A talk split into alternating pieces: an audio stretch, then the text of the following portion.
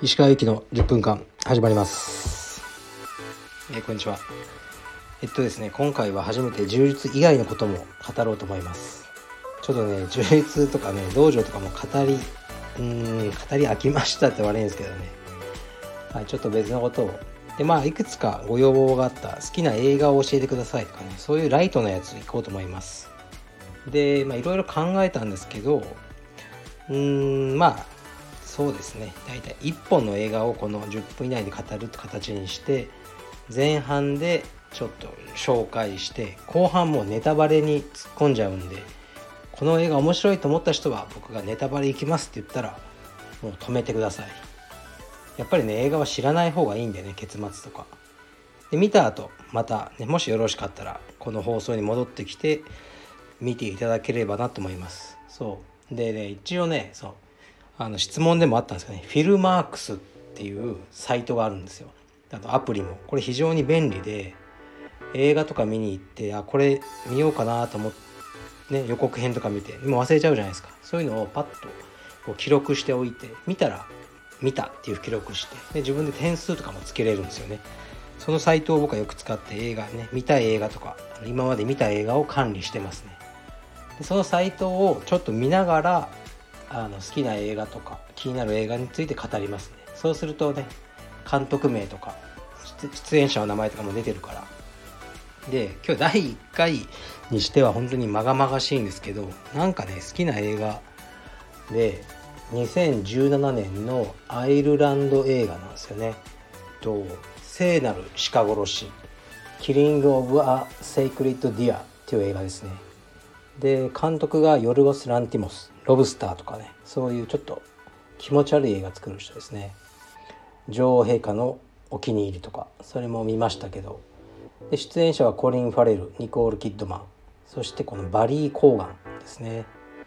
まあ、どういう話かというとこのまま読みますね。あらすじっていうのを。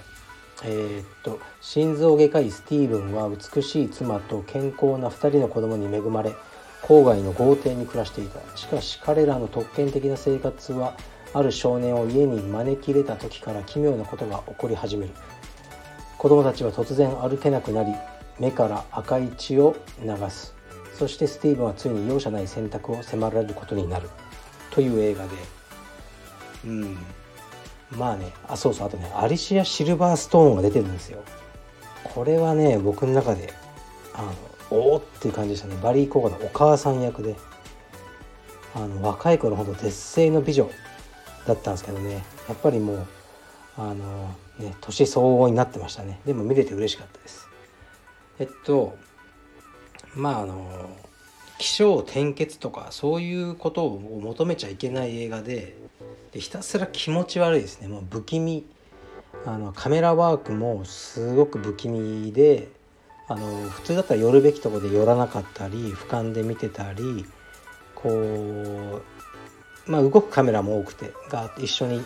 あの歩いたり。だから何かこうずっと気持ち悪いあの絵が多いですね。あと BGM 音楽とかも過剰に大きくてあのなんかまがまがしい音楽が多いですね。誰かが笑うようなシーンがないずっと暗い映画であのまあ一人の少年がねあのいろんな不幸を巻き起こすんですね。でもちろん普通の現代の話をあの描いてるんですけどどう考えてもこの少年がなんか超能力的な変な力を持ってるとしか思えないですね。もうこの少年のなんか呪いみたいのでどんどんみんなが不幸になってって原因不明の病気になっていくとかそういう話なんですけど、まあ、一つのがこう面白いっていうか気になるのはそれに対してその主人公とか不幸になる家族があんまり抗わないんですね。そういう呪いをかけるのやめろとかとかね呪いなんじゃないかとかそういうシーンがなくて淡々とこう受け入れるんですよね。それって何なんだろうっていうのがあって、まあ、多分僕の、まあ、解釈ですけどまあ、今この現代まあ日本に限ってじゃないですけど、まあ、呪いとかあのそういう超能力で人をあの、ね、不幸にできるとか一応そのないことになってますよねあるかもしれないけどメインストリームにそういうことはこう起きえないというか、まあ、ないっていうふうになってると思うんですけどそんな力は人間にはないと。でももしかしたらこのあの聖なる鹿殺しの世界ではそういうものがもうあるという前提の世界の話なのかなと思ったんですよね。でそこがちょっと面白いなそう考えるといろいろ話にこう整合性があるな呪われたら終わりだっていう。そういう力を持った人がいるっていう風なあの前提の世界を描いたものかなと思いました。でそのちょっとずれてるからやっぱり気持ち悪いんですよね。完全にこれがもうアニメチックな世界とかなんかみんなが空を飛べるような世界とかじゃなくて一見普通の僕らが知ってる世界に見えるけどそこだけがずれている。でみんなが不幸をなぜか受け入れていくっていうそういう話ですね、まあ、非常に気持ち悪いし僕あんまり気持ち悪いの見ないんですけどこれは引きつけられましたね。でここからはネタバレに行きます。ですから見てない方はまた後で。え、っとそうですね。ネタバレこれ最後のシーンがこれはもう見た人それかもう見なくてもいいっていう人についてに対して語ってるんですね。もう見た人がいるとまあ嬉しいんですけど、まあ、ラストシーン衝撃ですよね。娘と息子のどちらかを殺せば一人は助けてやる。そういうあの、まあ、とんでもないあの選択肢を迫られるんですね。で選択しなかったら家族全員を殺す。という感じですね。でお父さんはまあ娘か息子か、ね、どちらかをあの殺すことになってでまあもう自分でも選べないですねそんな選択ですからまあ本当にね喋ってても嫌なシーンなんですけど袋をねこうかぶせてえー、っとでぐるぐるぐるぐるもう自分をねこう目隠しするような感じで回回転して、ね、もうまあこう無無作為にというか一人を殺すことを選ぶんですよね。で最後はまああの男の子死んじゃうじゃないですか。ででそのうんこのシーンがやっぱ最後なんすかねすごいまあ悲しいシーンすごく気持ち悪いシーンですよね。で、まあ、生贄っていう概念ですよねだから聖なる鹿殺しそういうねあの話なのかなって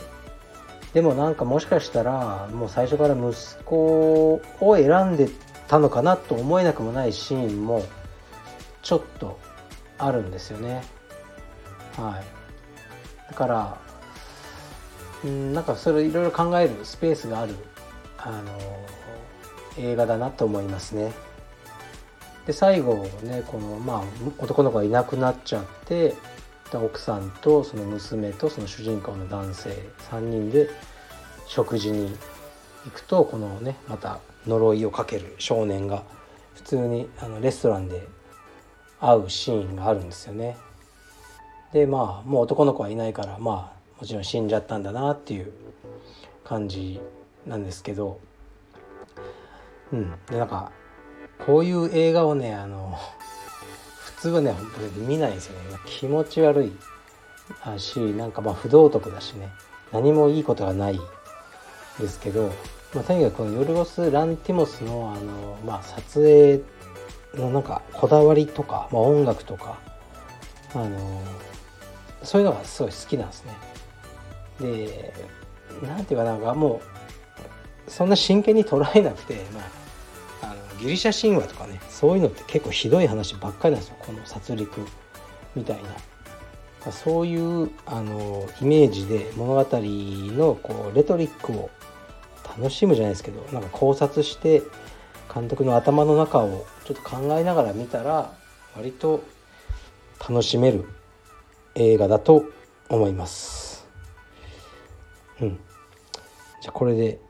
9分40秒。ね。聖なる鹿殺し、まあ、ととてつもなく気持ち悪い映画ですけどそういうのが好きな人はあの見てみてはどうでしょうか。はい。たまに映画の話もします。失礼します。